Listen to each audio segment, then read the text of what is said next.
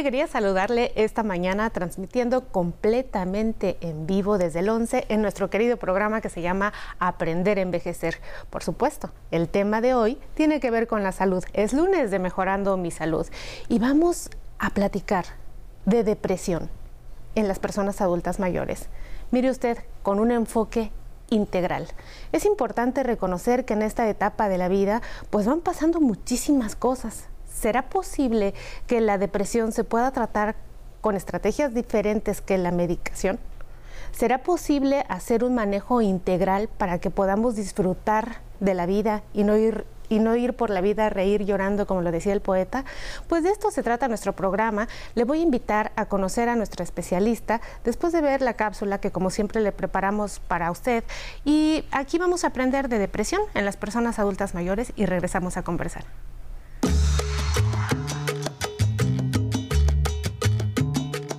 La depresión es un trastorno mental que generalmente se acompaña de sentimientos de tristeza y la pérdida de interés en actividades de la vida cotidiana. Este lunes, en Aprender a Envejecer, vamos a hablar sobre la depresión en el adulto mayor, porque con frecuencia este padecimiento no se diagnostica correctamente. Sus síntomas son variados. En muchos casos, los pacientes refieren síntomas muy poco específicos, como cansancio permanente, aburrimiento crónico, malestar en general, problemas de sueño, irritabilidad o dificultad para concentrarse. Si bien la depresión puede afectar a personas de cualquier edad, se sabe que los adultos mayores son más vulnerables a sufrirla, así como la aparición de enfermedades crónicas degenerativas que antes no tenía. También puede influir las pérdidas que la persona adulta mayor va teniendo y que son parte de la vida, como una separación, la pérdida de empleo o el alejamiento de los hijos y las familias. Es importante recordar que las personas mayores requieren ser cuidados y contar con una red de apoyo familiar. También es relevante saber que la depresión no es un estado normal del envejecimiento. Es fundamental saber que solo un profesional de la salud mental está facultado para determinar si una persona tiene depresión o no. Así que para conocer más sobre este tema, los invitamos a acompañarnos. Esto es Aprender a Envejecer. Comenzamos. Y yo estoy muy contenta esta mañana de presentarles a nuestra invitada. Es la doctora Evalinda Barrón Velázquez. La doctora es especialista en psiquiatría y además es directora de la Comisión Nacional de Salud Mental y Adicciones pues qué mejor persona para platicar de este interesante tema. Muchísimas gracias por estar con nosotros, Evalinda. Muchísimas gracias, doctora Citali, por estos espacios y este tema tan, tan importante que es la salud mental de los adultos mayores. Pues vimos la cápsula que la verdad a mí me llena de, de muchas ideas y lo primero que te quiero preguntar es, los trastornos de salud mental, vamos a pensar hoy solo en depresión se relacionan con el aumento de esperanza de vida de la población? O sea, como te voy a decir, en mi tierra antes no se escuchaban estas cosas. hay, que, hay que considerar algo, y es que antes se hablaba mucho menos de salud mental. Es un tema que, gracias creo que a las nuevas generaciones y a esta forma de comunicarnos tan exponencial que dan las, el Internet, pues se habla, más de, se habla más del tema. Y entonces se diagnostica más. Pero es cierto que también el aumento en la esperanza de vida pues implica que haya eh, una mayor aparición de, enfermedades relacionadas con el estilo de vida que vamos teniendo a lo largo de los años. Entonces, por ejemplo, este, la esperanza de vida ha llegado a 75 años y es más probable que tengamos enfermedades como demencia y es más probable que tengamos eh, factores que nos lleven, por ejemplo, a tener depresión. Vamos a pensar en esos factores a propósito solo de la población adulta mayor. ¿Cuáles son los determinantes de depresión?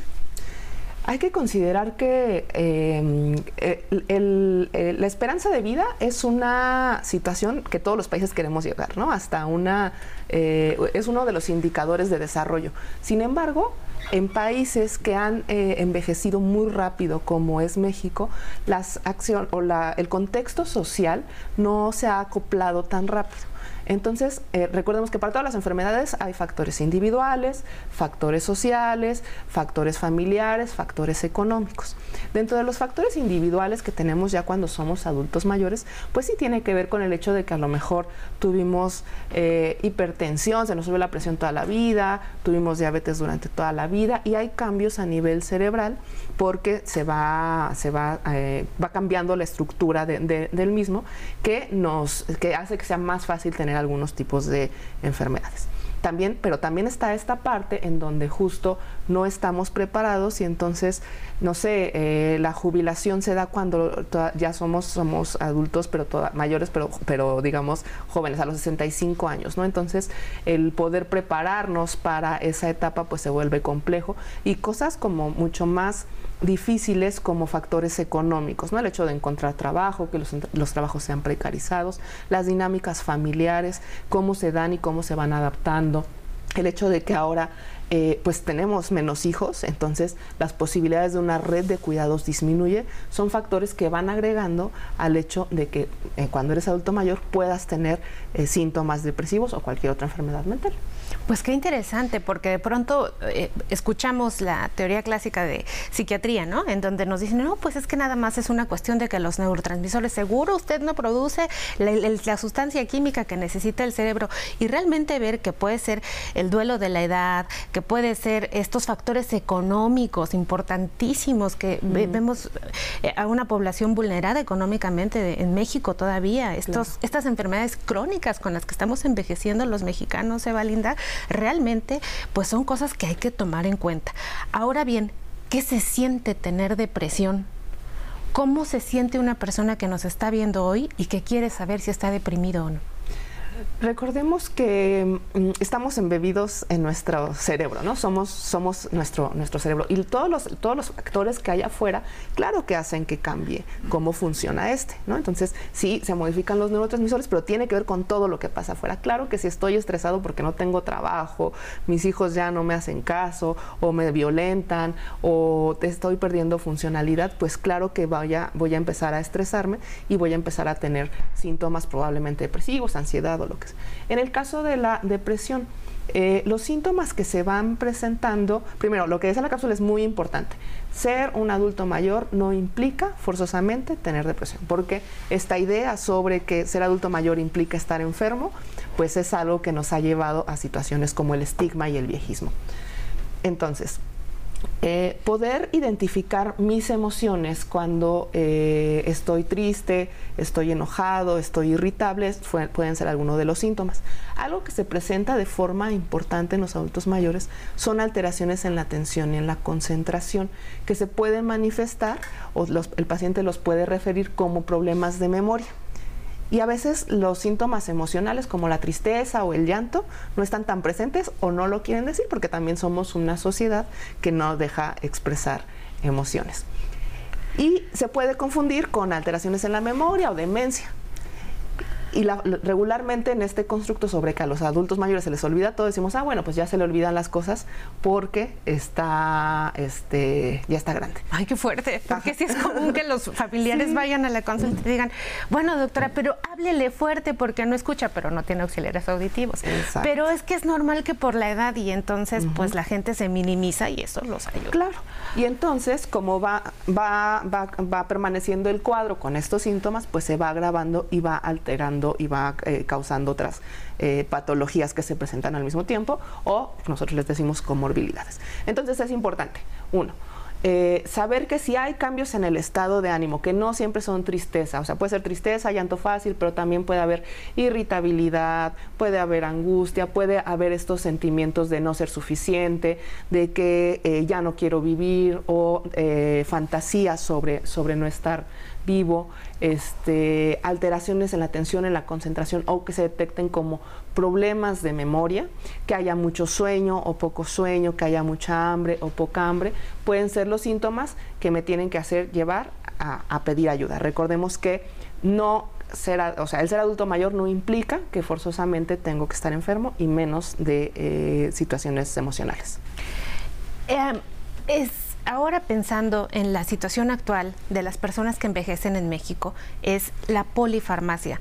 En todos los invitados que vienen aquí tratamos de hablar de, bueno, desde tu especialidad, si se le agrega esta pastillita o no, cómo se hace la evaluación y se sabe si una persona necesita ya un fármaco antidepresivo para poder llevar la vida, cuáles son las líneas que se, que se llegan para llegar, los pacientes dicen en México, pues ya en las últimas, doctora, los fármacos, ¿no?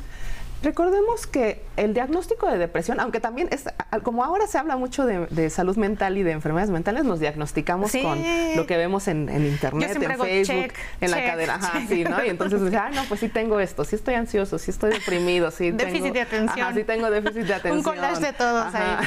entonces, recordemos, los diagnósticos se tienen que hacer por un especialista. Podemos acudir con nuestro médico general, con nuestro médico geriatra, psiquiatra, si hay cerca, psicogeriatras, somos muy poquitos, pero también con nuestro psicólogo, para que nos haga una evaluación. Se cumplen ciertos criterios y a partir de eso yo diagnostico si hay una depresión y si esta depresión es leve, moderada y severa. Dependiendo de eso, pues se va a dar o no tratamiento farmacológico. Eso lo decide el médico. Pero recordemos que el tratamiento farmacológico no va a resolverlo. Es como tener diabetes a mí me pueden mandar mi insulina, mi, mi, pastilla para la diabetes, pero si mi dieta no está bien, pues en realidad poco, poco va a ayudar. Doctor, me quiero curar, pero no voy a hacer ejercicio. Doctor, quiero tener buena glucosa, pero me gusta el pan, ¿no? Entonces, ¿en depresión pasa lo mismo? Yo siempre digo, el tratamiento de los padecimientos mentales son tres patitas. Uno es el tratamiento farmacológico que puede o no puede estar dependiendo de la severidad y de los síntomas que tenemos. Doctora, perdóname que te interrumpa, está buenísima la conversación, tengo que mandar a corte, pero regresamos a abordar todas estas líneas de tratamiento. Estamos platicando esta mañana sobre el tratamiento que usted merece tener, tratamiento integral para manejar depresión. Recuerde que tenemos una aplicación que se llama 11 más. Usted la descarga y si tiene que hacer algo puede disfrutar de nuestra programación más tarde y tenemos todo el contenido de la barra del 11. Vamos al corte, póngase cómodo y le espero al regreso no sé si se tenga que aprender a envejecer. Yo creo que uno debe vivir. Uno debe vivir la vida como, con lo que te caiga. Y yo sigo eh, esperando qué me va a deparar el mañana. Yo no estoy esperando a ver que ya mañana a lo mejor me muero. No yo vivo y, vivo tan intensamente eh, mi tiempo que, no pienso ni, en lo que voy a hacer mañana. Este, la edad de uno está en el ánimo, en el alma. yo, yo me siento una gente sumamente joven y he vivido muchísimo porque empecé, empecé muy chiquita. Yo sigo tratando y hablando y, y haciendo mis cosas como si tuviera 20 30 años, ¿no? Tanto amor y avergonzar.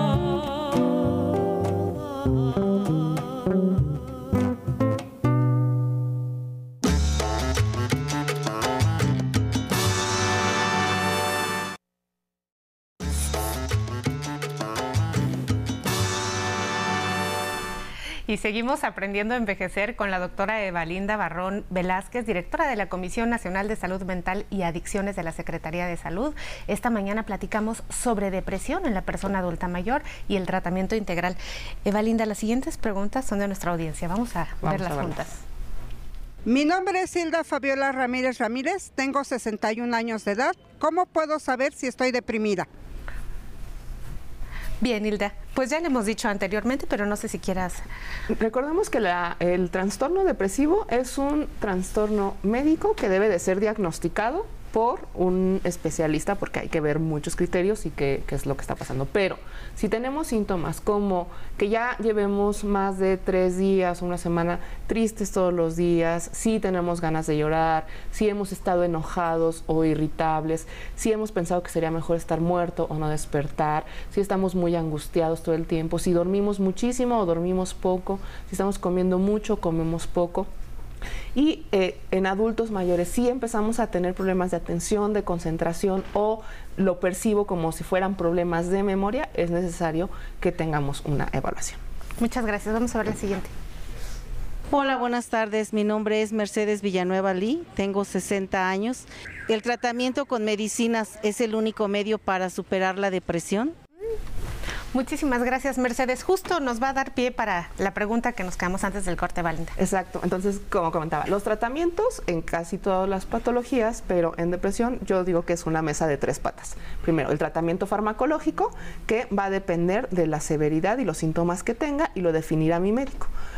Hay otro que es el tratamiento psicoterapéutico que regularmente lo puede dar, por ejemplo, si vamos con un psiquiatra, nuestro psiquiatra, o algún psicólogo, donde vamos a aprender pues ciertas herramientas para poder contender con los síntomas que estamos teniendo y para podernos ayudar a modificar ciertas conductas o patrones que tenemos. Y el tercero es el autocuidado si nosotros no tenemos un ambiente que sea propicio para tener salud mental, es poco probable que lo tengamos. Algunas cosas estarán fuera de nuestras manos, como este, las situaciones de violencia que están en a, nuestro alrededor, pero hay cosas que sí están en nuestro poder. Por ejemplo, el poder hacer actividad física, la que sea que nosotros podamos hacer, el poder tener una alimentación saludable, el poder este, dormir el tiempo que nos que nos corresponde. Recordemos que en los adultos mayores va disminuyendo la cantidad de sueño que tenemos y, ver que esa cantidad de sueño pues sea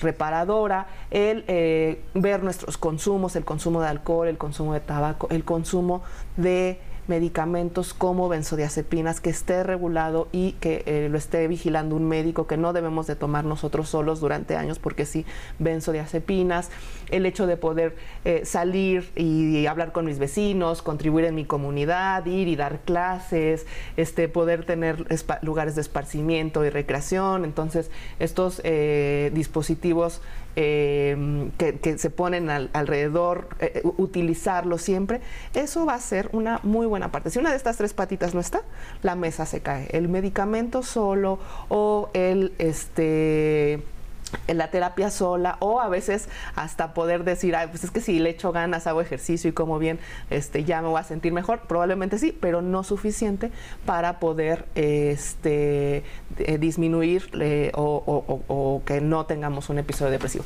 Y nuestro médico es el que tiene que definir si requerimos tratamiento farmacológico o no.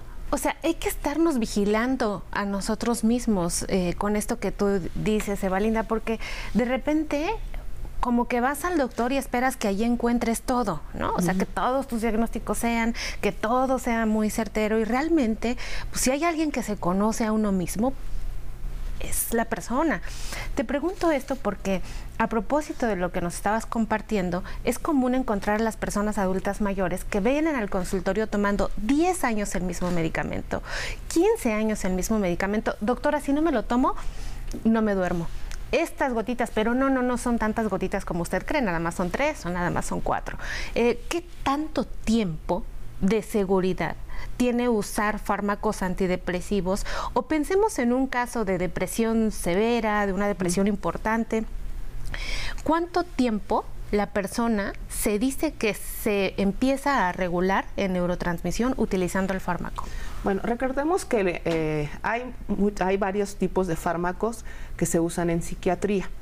La mayor parte de ellos no causa dependencia como los antidepresivos. Regularmente eh, hay de varios tipos de familia, pero lo que más usamos es un nombre larguísimo, inhibidores selectivos de recaptura de serotonina, pero es lo que la gente lo conoce como antidepresivos y lo usamos para muchas enfermedades. Como todo medicamento, tiene que estar vigilado por un médico. Así como mi metformina no me la puedo tomar y esperar que con eso ya esté regulado para siempre, sino que tengo que ir con mi médico, hacerme mis chequeos, ver si le subo, le bajo, qué está pasando con mi dieta, qué está pasando con mi ejercicio. Lo mismo tiene que pasar con un antidepresivo. ¿no? O sea, tiene, que estar como en valoración constante y justo en tanto en estas valoraciones con mi médico, con el psicólogo, pues iré aprendiendo si está funcionando o no, si tengo que quitarlo o no. El tiempo va a depender de los criterios médicos. Por ejemplo, es muy probable que la mayor parte de nosotros, más del 60% de la población en el mundo, va a tener algún episodio depresivo. Puede o no requerir, medicamento, pero eso aumenta las posibilidades de que yo tenga un segundo, hasta en un 50%. Si yo tengo un segundo episodio depresivo a lo largo de la vida, es muy probable que tenga un tercero. Y dependiendo de esto y de la sintomatología, es como me van a dejar el tratamiento antidepresivo. Tenemos que separarlo de lo, algo que dijiste, que son el medicamento que regularmente las personas toman para dormir, que son las benzodiazepinas. como el alprazolam, el clonazepam, etcétera. Todos los que terminan en PAM. Exactamente. Ahí sí es un asunto y creo, creo que eh, este, yo soy psiquiatra y soy psico- psicogeriatra de adultos mayores. La mayor parte de la consulta es para quitar este tipo de medicamentos. Los- las benzodiazepinas son un excelente medicamento, pero tiene que ser muy vigilado y muy regulado. Y se usa muy poco tiempo. Yo digo esto, es como si te rompieras un brazo. Tú te puedes tomar un naproxeno y se te va a quitar el dolor, pero el brazo no va a mejorar, va a seguir roto. Entonces te tienen que poner un yeso y sí, te tomas tu medicamento para el dolor una semana y ya luego ya no tienes dolor y se arregla. Digamos que el antidepresivo es el yeso y el clonazepam o lo que sea es el medicamento para el dolor. Si tú no usas el eh, antidepresivo y solamente usas estos medicamentos como las benzodiazepinas, entonces nunca va a mejorar. Y al contrario, estos sí son medicamentos que causan dependencia y aumenta la posibilidad de caídas en adultos mayores y la posibilidad de tener procesos y alteraciones de la memoria como demencia. Entonces, si ustedes están tomando ya desde hace muchísimos años estos medicamentos, es necesario que acudan con su médico y empecemos un proceso de retirada y ver por qué no estamos durmiendo.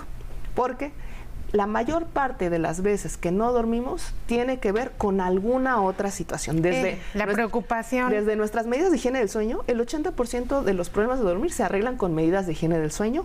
O si podemos tener ansiedad, depresión, podemos tener alteraciones tiroideas, cardíacas, este, alteraciones por nuestra glucosa, por la hipertensión, que no nos estén dejando dormir. Entonces, si no corregimos eso, jamás se va a corregir el problema de dormir y además vamos a tener esta dependencia a benzodiazepinas. Uno tiene que tener ganas, ¿no? O sea, de pronto, ¿y usted duerme bien? No, doctora. ¿Quiere dormir bien? Sí, doctora. ¿Y a qué hora se acuesta a dormir? Pues como a la una de la mañana. ¿Y qué está haciendo? Viendo la televisión. Entonces ahí es un problema en donde uno tiene que tener ganas de cambiar el hábito para que las cosas se vayan resolviendo desde la raíz y no necesitemos tanta, tanta medicación de la vida, pero si es necesario, pues es necesario. Exactamente. Así como eh, cuando comemos mucho y mal nos duele el estómago y ah, nos, da- nos enfermamos, necesitamos medidas de higiene del sueño y ahorita las, las platicamos. Pues muchísimas gracias, se nos hace corto el tiempo, esperamos volver a tenerte aquí nuevamente, es una gala recibirte, es muy agradable tu presencia siempre en todos los espacios, Eva Linda. Y a ustedes que hacen posible mejorando mi salud, muchísimas gracias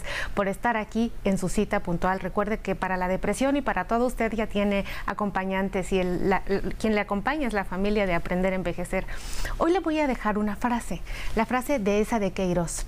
Es importante recordar que la felicidad tiene que ver con la risa. La risa es una filosofía y a menudo la risa es una salvación. Les mandamos un abrazo, sigan disfrutando de la programación del 11 y los dejo en manos de Tatiana Sierra.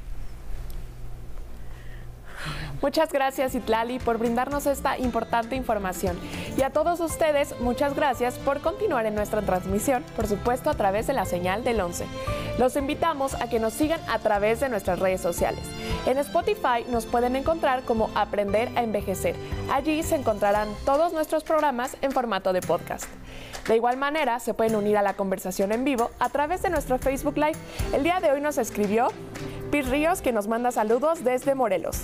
Espinosa de los Monteros, eh, Blanca Estela Ramírez Góngora, bendiciones y muchas felici- felicidades por hermoso programa. Sara González Noriega, saludos desde Querétaro. Araceli Verona Piña, muy buen día, doctora, muchas gracias, escuchando su plática tan interesante. Y tenemos aquí unas dudas que nos comparte Ofelia Acevedo Velázquez, Dolores Mesa, muchísimas gracias. Muchas gracias por sus mensajes y sus comentarios. Les recordamos que pueden descargar nuestra aplicación móvil 11 más, en donde podrán encontrar muchas de las producciones originales del 11 para que las disfrute en el dispositivo de su preferencia en el momento que más lo desee. Ahora nos despedimos con música, esto es El Cumbianchero, interpretada por el grupo Habana Son Cuba. Nos vemos mañana.